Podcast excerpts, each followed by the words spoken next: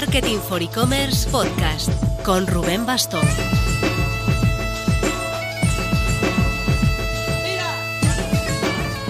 Hola marketer, cada vez queda menos para que cerremos el plazo de inscripción para los e-commerce awards 2022, los premios con los que reconoceremos el trabajo de las mejores tiendas online y directivos de España. En concreto tienes hasta el 20 de septiembre.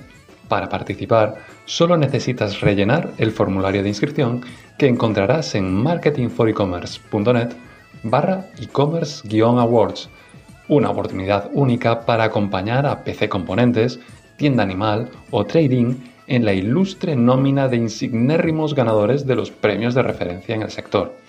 Pero bueno, mientras tanto recuerda, nuestro campamento de verano sigue en marcha. Te esperamos en e-commerce and chanclas con la participación de grandes expertos como José Carlos Cortizo Corti, Luis Flores, Mark Herra o Juan Sandes. Y ojo, que las sesiones de e-commerce and chanclas te saldrán gratis si formas parte de nuestra comunidad pro. Si no, ¿En serio no te has apuntado? Podrás acceder a ellas por solo 12 euros al mes en academy.marketingforecommerce.net. A quienes, como yo, ya tenemos una edad, los centennials o zetas, nos generan una mezcla de curiosidad, interés, sorpresa y... Bueno, sí, venga, es verdad. Reconozcámoslo. Envidia sana, sanísima. A ver, es verdad que las fronteras entre las generaciones son bastante difusas y muchas veces más que en fechas de nacimiento debemos fijarnos en estilos de vida, en intereses o hábitos de consumo. Pero lo que es innegable es que la gente que ahora tiene entre 16 y 27, 28 años comparte un marco de referencia común y se resume en dos palabras, nativos digitales. Y eso imprime carácter. Por eso es tan importante que las marcas que tienen a los Zetas entre su público objetivo traten de conocerlos lo más posible, sepan cómo dirigirse a ellos y, por supuesto, cómo venderles más. Por ello, en el episodio de hoy de nuestro podcast, reviviremos la mesa redonda de nuestro último evento Next, en la que Lorena Poza de Bizum, Rafael Magaña de Amazing y Javier Casas de Checkout.com repasan las claves de este tipo de consumidores. Sin duda, una charla muy interesante que no debes perderte. Pero antes... Tanto si vendes a centennials como a millennials, boomers, etc., necesitarás tener de tu parte las mejores herramientas para lograrlo. Y una de esas herramientas es Chanable, que desde hace más de 8 años está especializada en proveer de soluciones y servicios de automatización a las tiendas online. En concreto, Chanable destaca por su herramienta para la gestión de feeds, que permite crear feeds de calidad e integrar tu catálogo de productos con más de 2.500 comparadores de precios, marketplaces, redes sociales y redes de afiliación. Su plataforma también te permite generar anuncios dinámicos para Google Ads y Microsoft Advertising, así como realizar campañas de shopping. Descubre más sobre cómo puede ayudarte a vender más y mejor en Chanable chanable con dos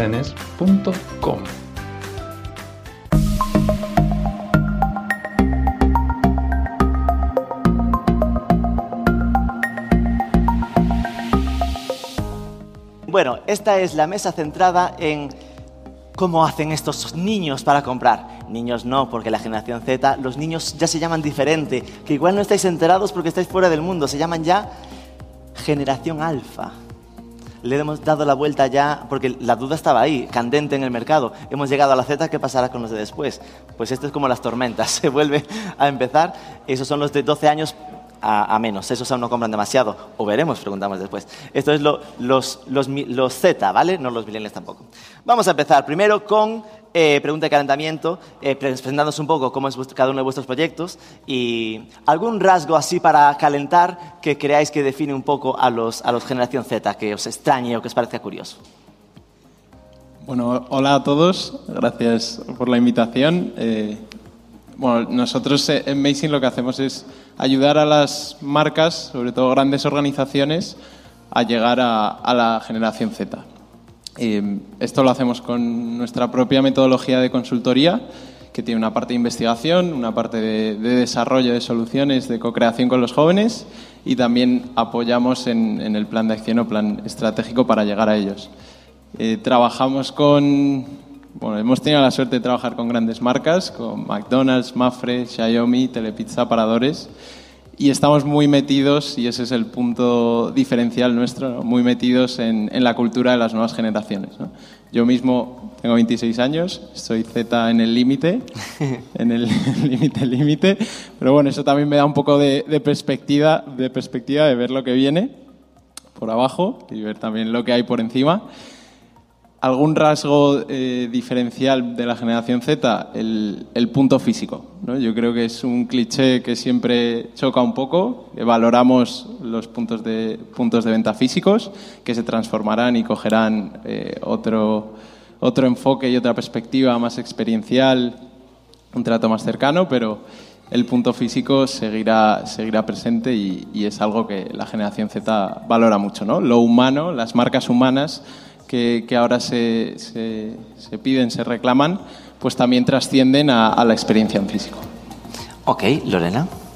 Bueno, eh, muchas gracias por tenerme aquí. Eh, espero que conozcáis Bizum. Eh, ya se mencionó un poco en las anteriores, creo que nos suena de algo. O sea, algo, ¿no? Eh, bueno, eh, como sabéis, es una solución para el pago entre particulares, pero desde hace dos años también tenemos un servicio de pago en comercio online que está en, en pleno crecimiento. Y es verdad que nos asocia mucho a ese público más joven, ¿no? Todo lo digital, el público joven. Y bueno, luego hablaremos más en detalle de si eso es tan así o no, pero sí es verdad que lo que hemos detectado de este público eh, o, de, esta generación es que es una generación que ha establecido una relación con Bizum eh, emocional. Eh, es aspiracional prácticamente. Eh, hay que diferenciar Z, porque Z, bueno, pues está el público más adulto, ¿no? la generación más adulta más de los 18 años, pero también tenemos todos esos adolescentes eh, que, por ejemplo, en nuestro caso no pueden acceder al servicio de Bizum porque eh, está disponible para mayores de, de 18. Eh, y nos hemos encontrado cómo cada vez que cumplen 18 años comentan en redes sociales por fin puedo tener Bizum. ¡Buah! ¡Qué maravilla! Es algo que, que, vamos, a mí yo cuando lo veía me, vamos, me sorprendía en plan de... ¿Por qué? o sea, yo cuando me hice mi cuenta bancaria no dije, por fin tengo una cuenta bancaria. Eh, pero sin embargo han establecido esa relación emocional desde que son adolescentes y lo ven un servicio como algo aspiracional para tener. Eh, entonces creo que se puede extrapolar al resto de marcas y al resto de, de, de servicios que, se, que son eh, una población que, que, si le das algo que, que engancha con ellos eh, van a ser muy fieles. Qué fuerte. Podrían decir, por fin puedo comprar alcohol, pero como ya lo compraban legalmente, el Bizum en cambio no les dejaban. Yo creo que antes, antes lo comentábamos en la oficina, eh, antes era eh, sacarte el carnet de conducir, ¿Sí? ¿no? A lo mejor. Y ahora ya como que a lo Como en las grandes ciudades eso ya no se hace tanto. Exacto, exacto. Entonces, pues ahora Bizum. Qué fuerte. Lo que comentaba de, de, ese salto a ser un medio de pago en e-commerce, yo siempre presumo de ello porque os decía al principio que esa es la cuarta edición. En la primera, en 2019, había estado Bizum en aquel momento contando un poco eh, lo que eran y tal, y ahí anunciaron que iban a sacar el botón para comprar en e-commerce, que en aquel momento era súper rupturista porque se identificaba como un peer-to-peer -peer absoluto, ¿no? Y fue como una exclusiva de nuestro evento. Es que aquí se, cuece, se, se cuecen cosas importantes. Siempre, siempre nos habéis acompañado, esto es así. Javier. Bueno, encantado de estar aquí con vosotros. Muchas gracias por, por tenernos a su, también a Checkout. Perdón que acabo mezclando siempre.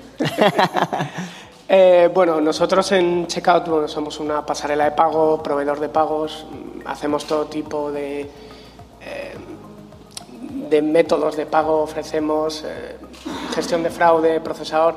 Tenemos toda una plataforma que es toda tecnología propia, desde el inicio al fin. Y trabajamos eh, de dos maneras diferentes. Trabajamos a nivel global, donde hemos estado teniendo una presencia bastante grande. De hecho, hace no mucho levantamos una ronda de financiación de mil millones, así la calderilla que quedaba. Hay quien se valora para ser un unicornio en mil millones, ellos consiguen tal cual la financiación de una mil. ronda Qué bastante abusones. interesante. Y esa ronda nos permite enfocarnos en tres grandes áreas. Eh, la primera área es seguir creciendo en e-commerce y sobre todo expandirnos a otros países, también fortaleciendo la presencia aquí en, en el sur de Europa. La segunda área es entrando más fuerte para ser un referente en la Web 3, O sea, ahí tenemos proyectos muy interesantes. De hecho, hace poco anunciamos eh, lo que eran los pagos eh, a los comercios 24/7, 365 días al año, eh, quitándonos de en medio un poco los procesos tradicionales. ¿no? O sea, utilizamos stablecoins para poder llegar a ofrecer esos pagos cualquier día de la semana. Y luego también seguir con esa presencia, también eh, siguiendo explorando, pues yo qué sé, criptomonedas, eh, metaverso, este tipo de cosas, ¿no? que tenemos un, foco bastante importante ahí. Y luego ya, como decía antes, seguir a nivel local dando servicio a nuestras marcas. Hemos estado eh, dando servicio desde hace ya bastante tiempo. Ahora tenemos un foco muy grande desde el último año en el sur de Europa con una central en Barcelona hmm. y presencia aquí también en Madrid.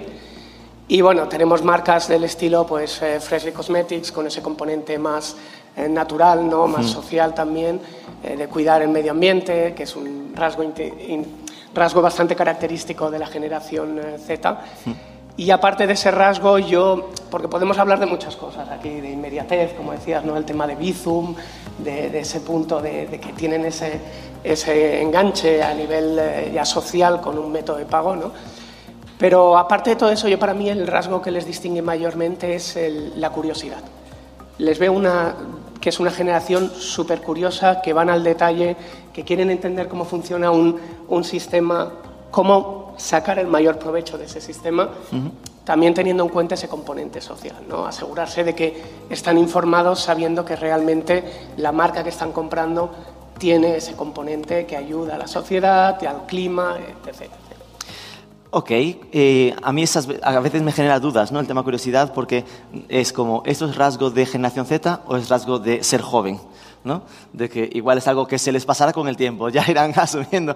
Eh, el que más sabe de generación Z en esta mesa, no lo tengo duda, eh, es Rafa, porque lo es y porque además está centrado en este proyecto con, con ¿no? Entonces, aunque ya esbozaste algo de lo del eh, punto físico, si hubiese que hacer una especie de generalización o rasgos diferenciadores de, cómo funciona la generación Z versus las, los milenios anteriores, ¿cuáles serían? Tell enséñanos, ¿qué apuntamos? vale. Bueno, el, tema de la inmediatez que nombra Lorena, yo creo que es un punto fundamental. No porque em, no estemos dispuestos a tratar un problema que lleva tiempo, que también ¿no? la paciencia va muy asociada a la inmediatez, pero sobre todo queremos enfrentarlo rápido ¿no? y entender el proceso para enfrentarlo, enfrentar el problema, el servicio o la oferta de consumo que sea.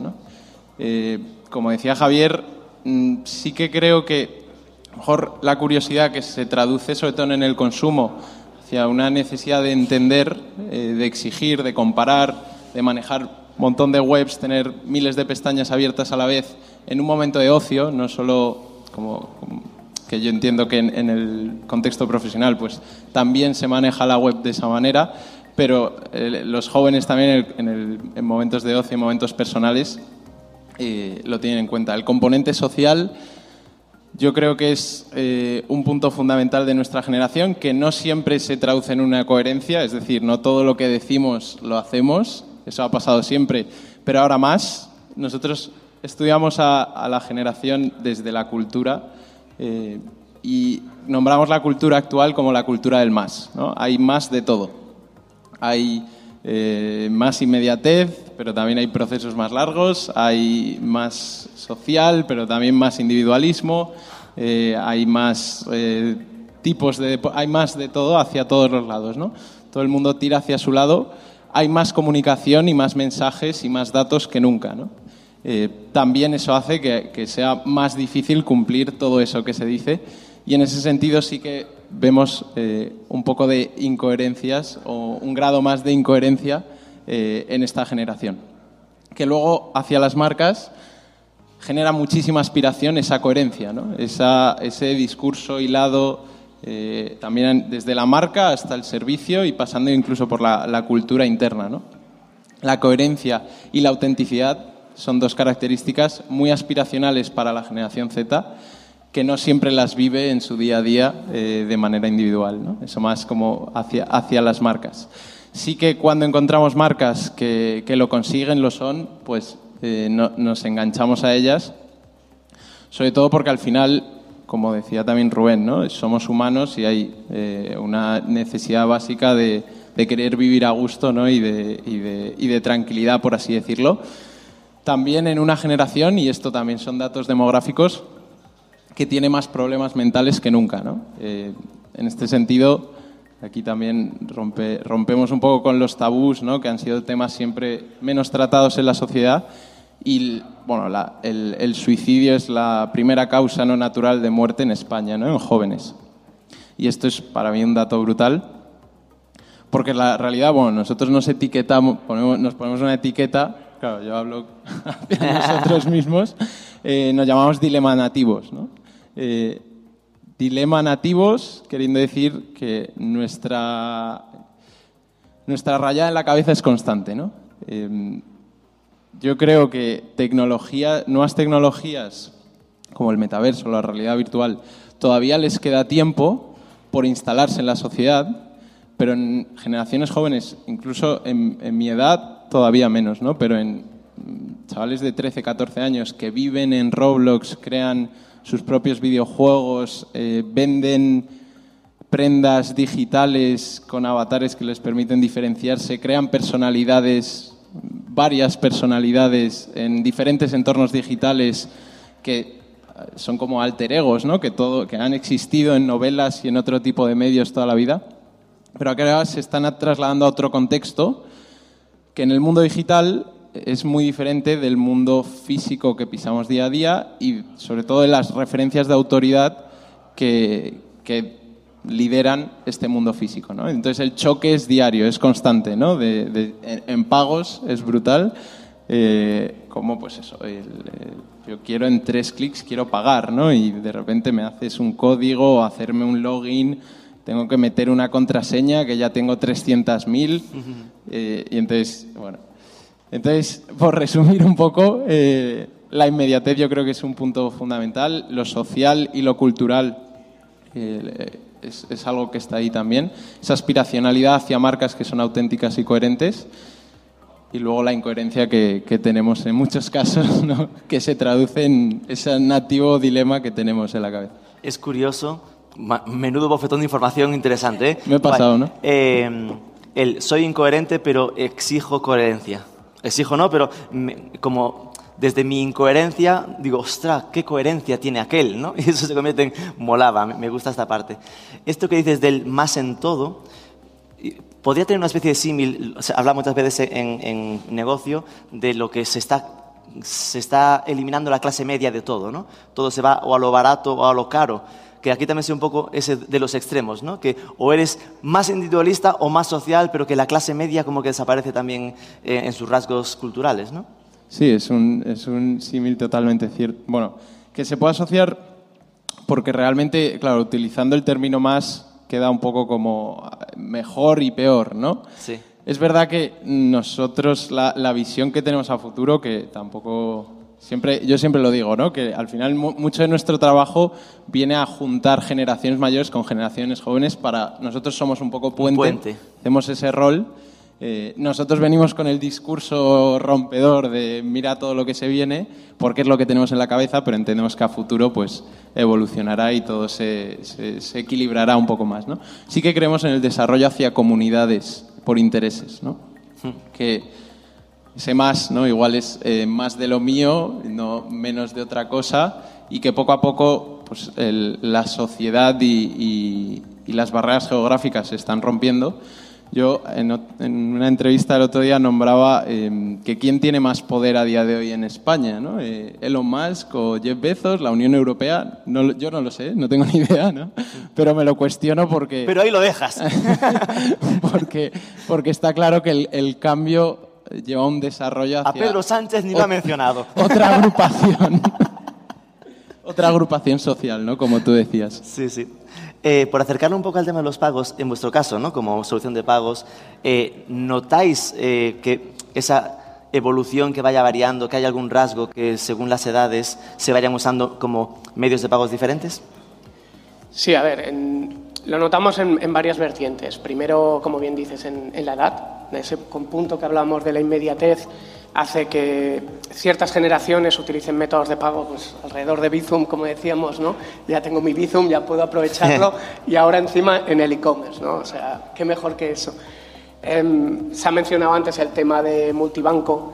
Em, sí, hay un clara gana, o sea, aunque sea un método culturalmente más engorroso, de alguna manera, el paso de multibanco a MBWay está teniendo un crecimiento increíble, o sea, se está comiendo el terreno. Tranquilos, en Portugal hay oportunidad, están las generaciones nuevas van dejando multibanco. Realmente se ve un cambio bastante claro. Pero, ¿Y cuál es la alternativa, perdón? Eh, de, pagos ahí en, al Portugal. Al sí. Bueno, multibanco y MBWay. En, ah, vale. Es el multibanco. Es nuestro la copia de la copia de Bizum en Portugal. es, el homólogo de... Sí, es como el homólogo de Bizum. Lo que pasa es que es el desarrollo, pues igual, una unión de los bancos y lo tienes disponible. No sé cómo es el servicio en pago, o sea, en comercio electrónico, pero bueno. No sé si funciona tan bien como Bizum. No sé si es tan cómodo. Nos copian. curiosamente, yo creo que han tenido algo más sencillo en el, en el mercado portugués. Quizá Gonzalo nos puede decir más luego. Pero el tema de que como culturalmente ya el pagar era un engorro, de alguna manera, me cojo la referencia, me voy al, al, cajero, lo meto, pago. Al final el tema de MBWay ha tenido una adopción en el e-commerce muy rápido. Ahí. Aquí ha venido desde otra vertiente, ¿no? Yo creo que ha sido como empiezo con el peer-to-peer, esa facilidad de, oye, te hago un Bizum, que a mí me parece el mejor nombre que podía haber tenido. Y luego ya sí que es ahora ese viaje al e-commerce Luego, si no, seguro nos comentas. No, totalmente es así. Luego lo comentaremos, pero sí, sí, es totalmente el punto de partida es desde el otro punto de, a nosotros ahora lo que tenemos que hacer es cambiar la mentalidad de todos los consumidores o todos los bizumen y decir, oye, que no somos, los, somos el pago entre particulares. Y Epicway, pues, parte de otro sitio. Exacto, exacto. Y bueno, y más allá de todo esto que decimos de método de pago, yo también creo que a nivel países cambia muchísimo, lo que comentamos, la cultura, ese componente social. o sea, todos, la generación Z tiene este activo de decir, oye, yo quiero demandar ese componente social o ser más responsable con el medio ambiente, este tipo de cosas, pero al final cada país tiene su cultura y eso se afecta directamente. Entonces vemos que por países hay diferentes tipos de adopción por métodos de pago y luego también, eh, más allá de todo esto, vemos un, crecimiento muy fuerte de las marcas que están eh, realmente dando esa visión, esa visión más social ahí. Hemos visto en ciertas marcas que han empezado con ciertos métodos de pago, pero es, la recomendación que solemos dar es no es un análisis de, oye, me defino mi estrategia de pago, la pongo en marcha, aquí la tienes, despliego y me olvido Tienes que estar constantemente mirando cómo evoluciona el mercado. Lo que es un método de pago hoy muy demandado, mañana puede ser por X, por mm. falta de reputación, deja de usarse. Vale, es decir, me quedo leyendo entre líneas en que generacionalmente seguramente lo más diferencial sería Bizum y lo demás hay que tenerlos todos porque ahí no, hay rasgos exactos y es más por, por países. ¿no? Señorita Bizum, Lorena, em, nos comentabas, ¿no? es decir, que en vuestro caso se empezaba con peer-to-peer. Eh, está claro que es lo que más se identifica en España como, gente joven. Eso fue buscado, es decir, fue una estrategia que se esperaba que eh, creciese desde los jóvenes y se ampliase, o coincidió así y bueno, pues maravilla. Intentamos sacárnoslo de encima porque queremos llegar a los de 50 y nos cuesta por esto. Pues un poco de todo. A ver, en realidad, eh, bueno, yo no estaba ¿eh? cuando, cuando se lanzó Bizum, pero bueno, he hecho los deberes y... No hace falta decirlo. Me lo he estudiado, me lo he estudiado. Em, no, la realidad es que cuando se lanzó eh, Bizum en 2016, em, el primer público al que se llegó no era tan joven, eran de 35 44 años.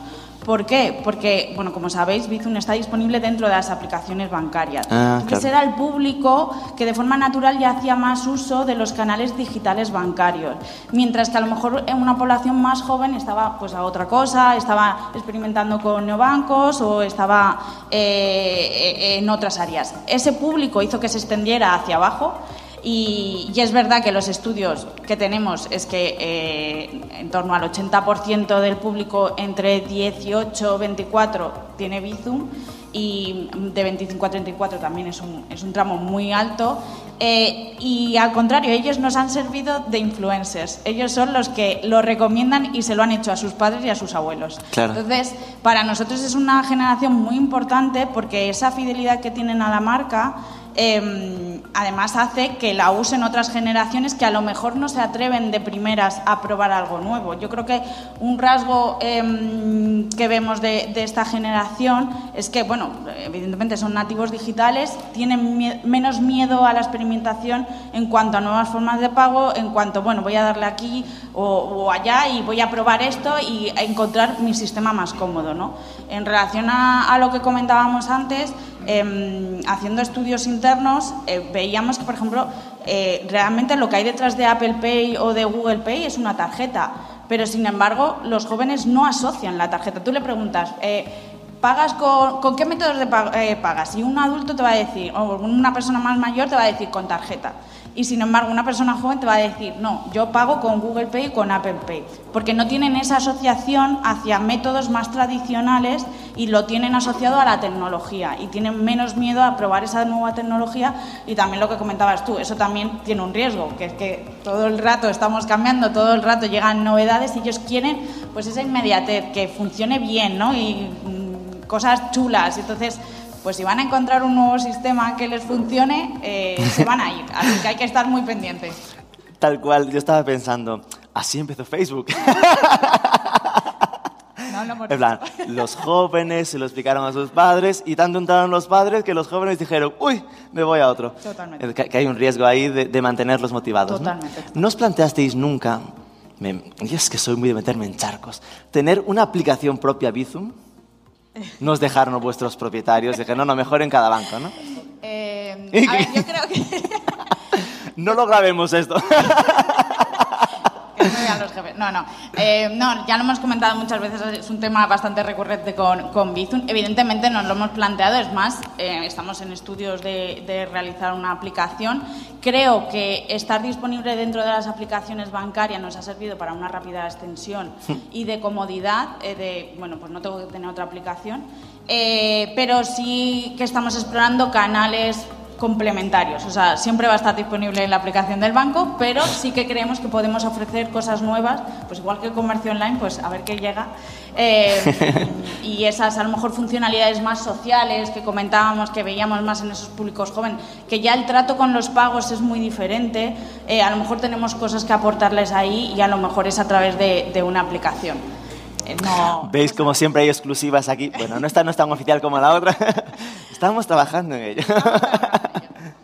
Yo, yo, quería mm, reforzar, bueno, o construir un poco sobre el, el, concepto de la comodidad, porque sí que nosotros también, bueno, en estudios y reflexiones que hemos tenido últimamente respecto a la banca, porque también queremos eh, lanzar algún estudio, dejo aquí otra exclusiva para, para Medicine. No, pero eh, el tema de la comodidad es fundamental, ¿no? Entonces, Lorena lo nombraba, que al final el, la comodidad de tener otra app más no es tan comodidad. Sobre todo con el tema del almacenamiento que está tan demandado y, y, limitado en los teléfonos móviles, ¿no? Y, y, que realmente hay, hay un espacio que es como, bueno, como cuando compras una casa en un terreno caro, ¿no? El espacio del teléfono móvil está, está caro, tener una app ahí está muy caro y la clave que nosotros estamos viendo en, el mundo de los pagos es esa comodidad para, para ser rápido, ágil y, desvincularme un poco del concepto dinero, eh, tarjeta o todos esos elementos tangibles que se han creado alrededor de este sector que realmente lo que han facilitaron el servicio en su día, pero ahora en el mundo digital casi entorpecen, ¿no? Yo quiero transaccionar con alguien lo que sea y quiero que eso sea fluido, rápido, ágil y que yo tenga la información de cómo ha quedado mi estado financiero después de esa transacción, ¿no? Entonces, ahí el, la comodidad social, por ejemplo, ¿no? Pues es verdad que hay otras aplicaciones que te, que te la están facilitando. Entonces es verdad que ahí es un reto interesante porque en el mundo financiero la, comodidad de transacción eh, y de entendimiento de esa transacción y de confianza en esa transacción, quedarte cómodo con lo que ha pasado, es fundamental. a, mí, a mí me han llegado a, a pedir eh, en una discoteca, eh, bueno, alguien que iba preguntando si, si, tenía cash, que yo tenía en ese momento, y yo se lo dejé, me hicieron un bizum porque querían comprar tabaco. ¡Ostras! Algo que sucede a, a, a, a menudo. lo mejor querían ligar contigo, que esto nos ha llegado bastante, ¿eh? de, de esta situación.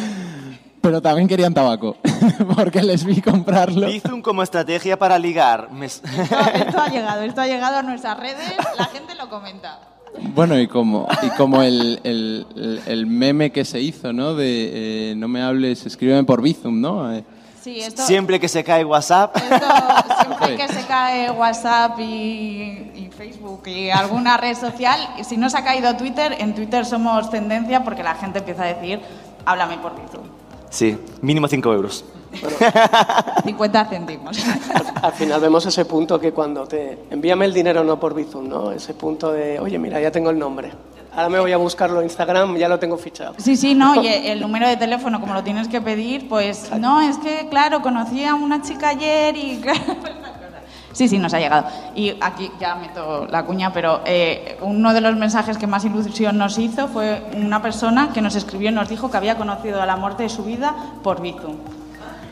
Oh, no Dios sabemos mío. nada más porque le contestamos, pero no nos dio más información. Os dejó así con Pero la lo duda. ahí como enmarcado, ese email. Ese case study lo quiero para marketing for e-commerce cuando lo consigues desarrollar. Porque yo, ojo, fui a una boda cenada que se habían conocido por el apalabrados. En plan, porque dices, ¿se conocen? Esto es del Tinder. No, no, no. Del apalabrados, el random, el efecto random de jugar con quien sea, se coincidieron, se pusieron a hablar por el chat, una cosa lleva a la otra, fueron quedando y, y boda siete años más tarde. Fue ahí caldo de cultivo poco a poco, pero ahí se queda. Eh, bueno, buen capote te ha mandado ahí Rafa con lo de que igual no hace falta la aplicación. Eh, Habéis comentado este rollo de pedían cash, porque me parece también otro rasgo, a ver qué, pensáis, ¿no? De esa casi desaparición del dinero en efectivo, o que se les hace raro, ¿no? Eh, a mí esto me vincula a mm, poca afinidad con dinero en efectivo y normalmente poca afinidad con los bancos en general. Entonces, no sé esto cómo lo veis, si lo notáis y que si puede ser puente a esto que estamos comentando, a caldo de cultivo, al Amazon Pay o a los grandes bancos, a los grandes tecnológicas convirtiéndose casi en banco, ¿no? ¿Qué opinas? Bueno, hay muchos terrenos que explorar ahí. Es que me meto en unos charcos. Eh, para mí hay varias vertientes. O sea, lo primero de todo, eh, como hablaba antes, ¿no? el tema de la curiosidad, el tema de probar la tecnología. ¿no? Tengo esta aplicación. A ver, el espacio que tienes en el, en el, en el móvil al final ha hecho que vayan ganando terreno, cosas que vienen más de Asia, ¿no? las meta aplicaciones, que, que vas viendo cómo van cómo ganando terreno, que las empresas diversifican en ese sentido. Entonces vemos muchas empresas diversificando. Eh, hablamos de Apple y Google. Sí, Apple hace poquito anunció el Apple Pay Later, ¿no? O sea, Es todo verdad. el mundo está o temblando o, o contento. PayPal también tiene su, su pago en tres meses Exacto, integrado. PayPal también lo ofrece. Eh, vemos eh, en su día Google también ofrecía servicios financieros, luego se echó atrás, luego que sí, luego que no. Al final yo creo que todas las empresas están diversificando un poco porque ven que la generación Z es- y las generaciones más, más jóvenes están intentando ir a otros métodos, ¿no? algo que sea suyo, como hablábamos, llevárselo a su terreno, hacerlo de la manera que quieren y exigir un poco ese reconocimiento también. Entonces nosotros, a ver, trabajamos con neobancos como puede ser Rebellion Pay, hemos trabajado también, damos servicio a Klarna y a otras grandes eh, fintechs también. Y vemos realmente que la- el nivel de adopción de muchas de esas fintechs es muy grande. También vemos otras, por ejemplo, hemos visto ahora Revolut eh, entrando al negocio de la financiación también. Hmm, Madre mía. Entonces, realmente hay como eclosionan dos mundos, ¿no? El mundo más tradicional de la banca tradicional que intenta innovar con pequeños players para ser más dinámico y poder llegar a, esos, eh, a esa po- población más joven y el mundo más startupero, ¿no? Que ha ido creciendo y que rápidamente ve que para mejorar sus márgenes también tiene que ir un poco al- a la parte más tradicional, ¿no? Un poco de ofrecer el crédito al consumo al principio, luego financiación directamente y otro tipo de métodos más tradicionales. Luego ya, quitando el tema de cash o no, bueno, tenemos un- una, vemos un poco todo el progreso que hay de la web 3.0, la tokenización de la economía. Sí, eventualmente la generación Z o, la alfa, como decimos, serán posiblemente los que estén ya manejando directamente la propiedad de su propia información. Que la vendan cuando quieran, cuando no, que saquen recompensas cuando alguien ha usado su información o el contenido creativo que van creando. ¿no? Esto un poco esto estamos enganchándolo con la Web 3. ¿eh? Cuando venga Claudia ya tiene calentito el, asunto. Eh, permíteme que no os deje ya atacar ese tema porque se nos va el tiempo en todas manos. Y voy a por otro. Él hablaba de... Em, él hablaba, perdón, de la incoherencia ¿no? de la generación eh, Z. Y esto, por ejemplo, a mí me recuerda a, a la relación con los Buy Now Pay Later, ¿no? que en principio eh, es algo que cada vez usan más, pero también te dicen que tienen alergia a los papeleos, que tienen alergia a todos estos procesos. Entonces, a, los créditos, ¿no? Que al final son créditos, pero como que no los identifican como tal. ¿Esto qué creéis? Que hay que entenderlo como que financiar les gusta, pero lo que odian son los, los procesos administrativos, ¿no? la parte más de papeleos.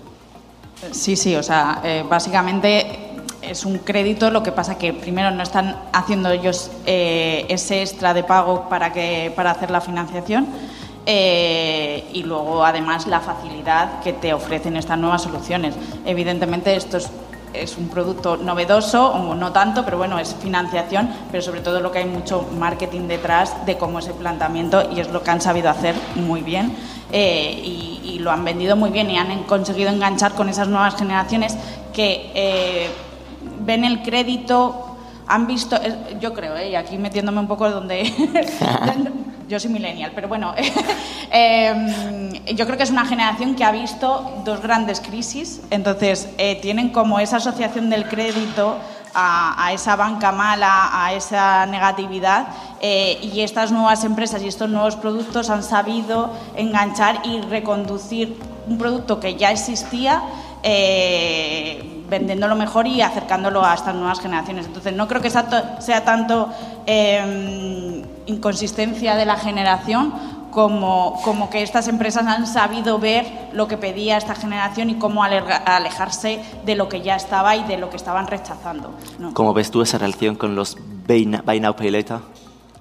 Yo estoy de acuerdo, vuelvo a la comodidad. El papeleo era algo necesario en otra época, pero que ahora ya no, no, no debería serlo, por lo menos para mí. No tiene lógica todos esos procesos. Eh, entonces han simplificado un, producto y como decía Lorena, y, que lo nombrabas tú, la afinidad con la marca, ejercicio de entre marketing, branding, ¿no? Eh, es fundamental. Yo creo que es fundamental en esta generación. Nombrando también la diferencia entre banca digital, banca tradicional, es que incluso nosotros estamos viendo que la propia generación Z, por la afinidad que hay ya hacia el término banca digital, banca tradicional, los separa como casi distintos mercados, sectores. Eh, tiene unas expectativas distintas de un banco más tradicional o de, los players de banco tradicional y o unas expectativas muy distintas de la banca digital. Otra cosa que se comentaba al principio sobre la generación Z era lo de el gusto, la relación con el punto de venta físico. ¿no?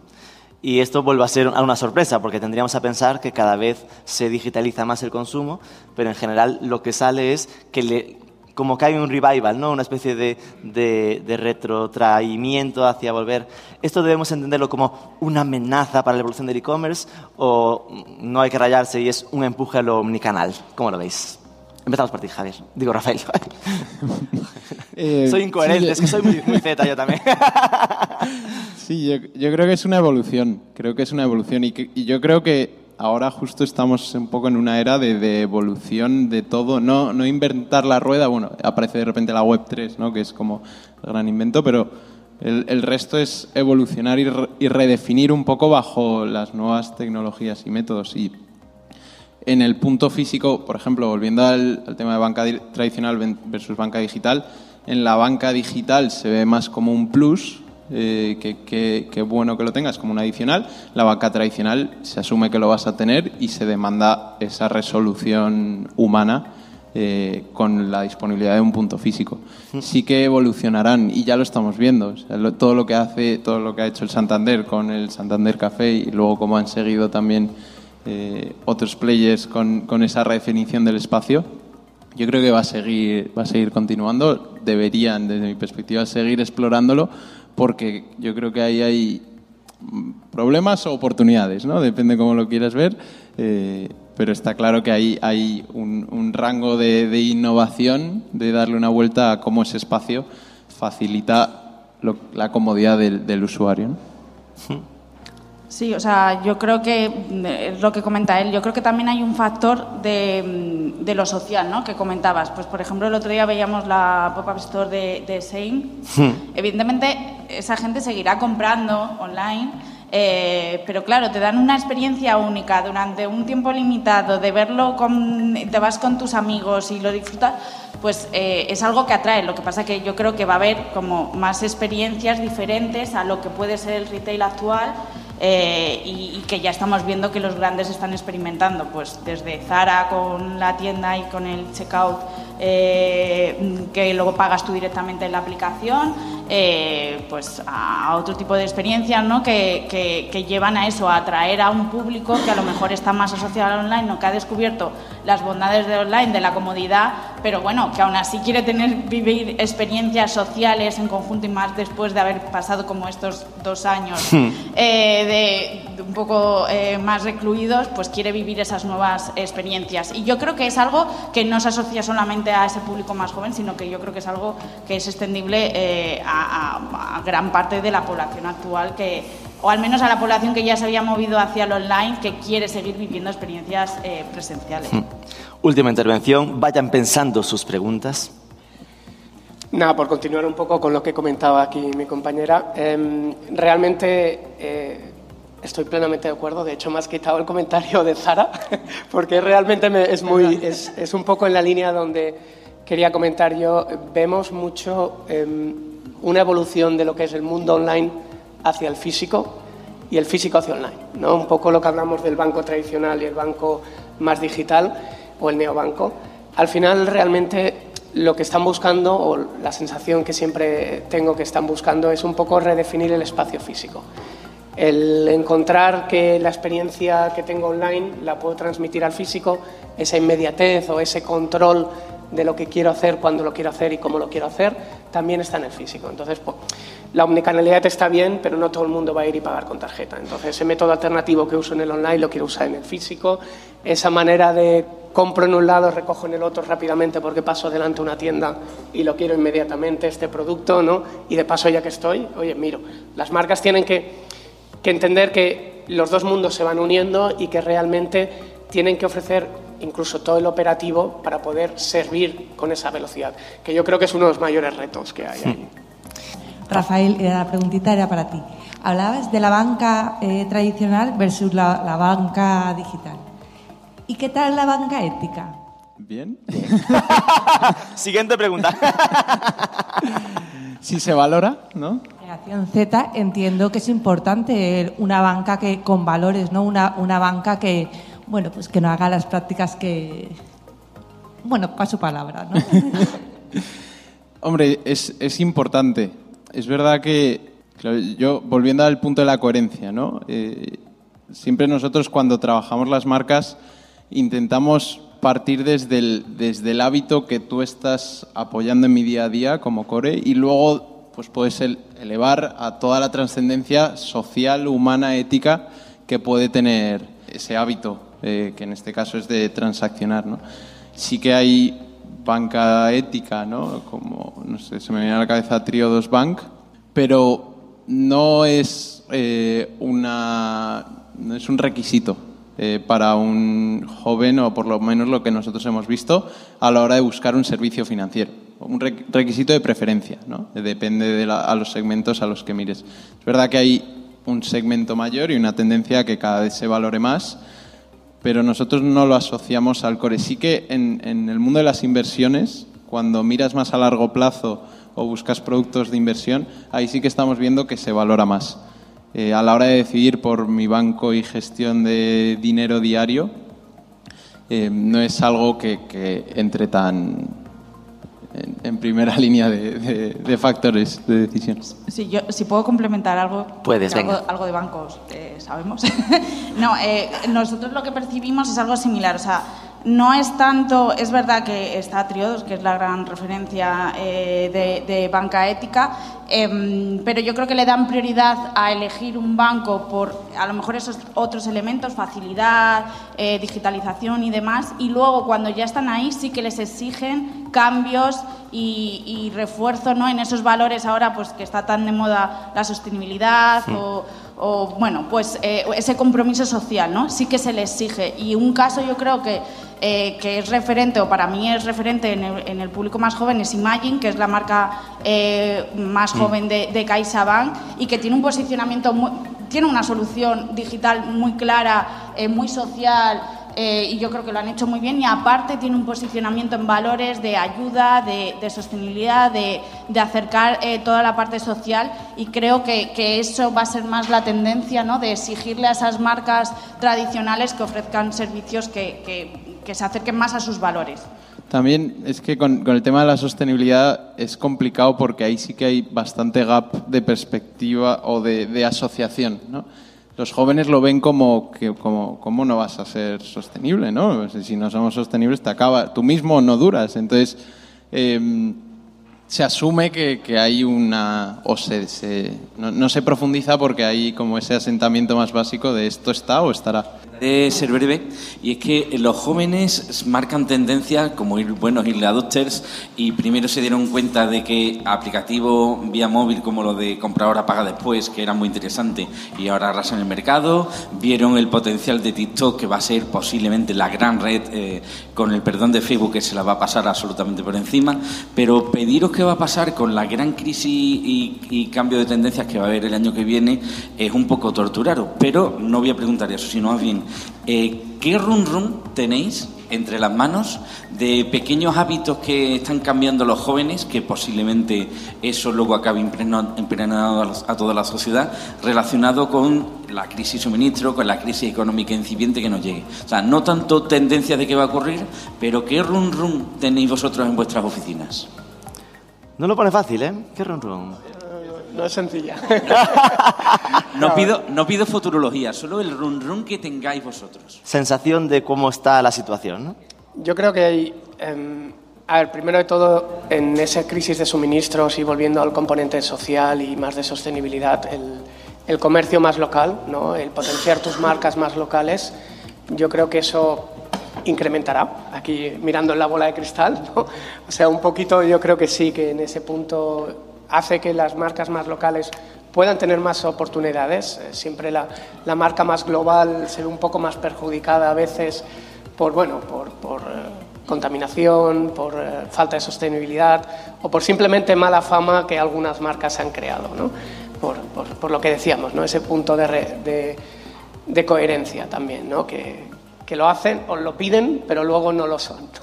Entonces, en el lado que a veces no lo son, pues sí que es verdad que con la crisis todo el mundo yo creo que también mira más por un poco sus inversiones, ¿no? es ver un poco dónde van a refugiar su dinero, un poco en ese sentido. Vemos sorprendentemente las criptos yendo más abajo, cada vez más, eh, desafortunadamente, pero sí que vemos que las grandes plataformas de trading, eh, servimos muchas nosotros, eh, vemos que realmente siguen sirviendo y muy, con volúmenes bastante grandes.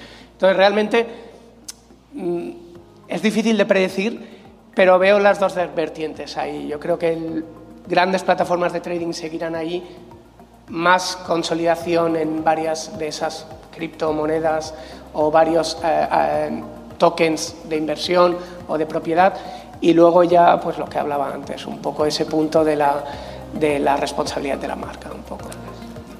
¿Queréis aportar algo? Em, yo desde el punto de vista más eh, financiero o más de fintech, ahora mismo es un momento como de eclosión, ¿no? Hay muchas es donde todo el mundo está metiendo dinero, por así decirlo. Están las tecnológicas, están apareciendo nuevas fintech, los unicornios.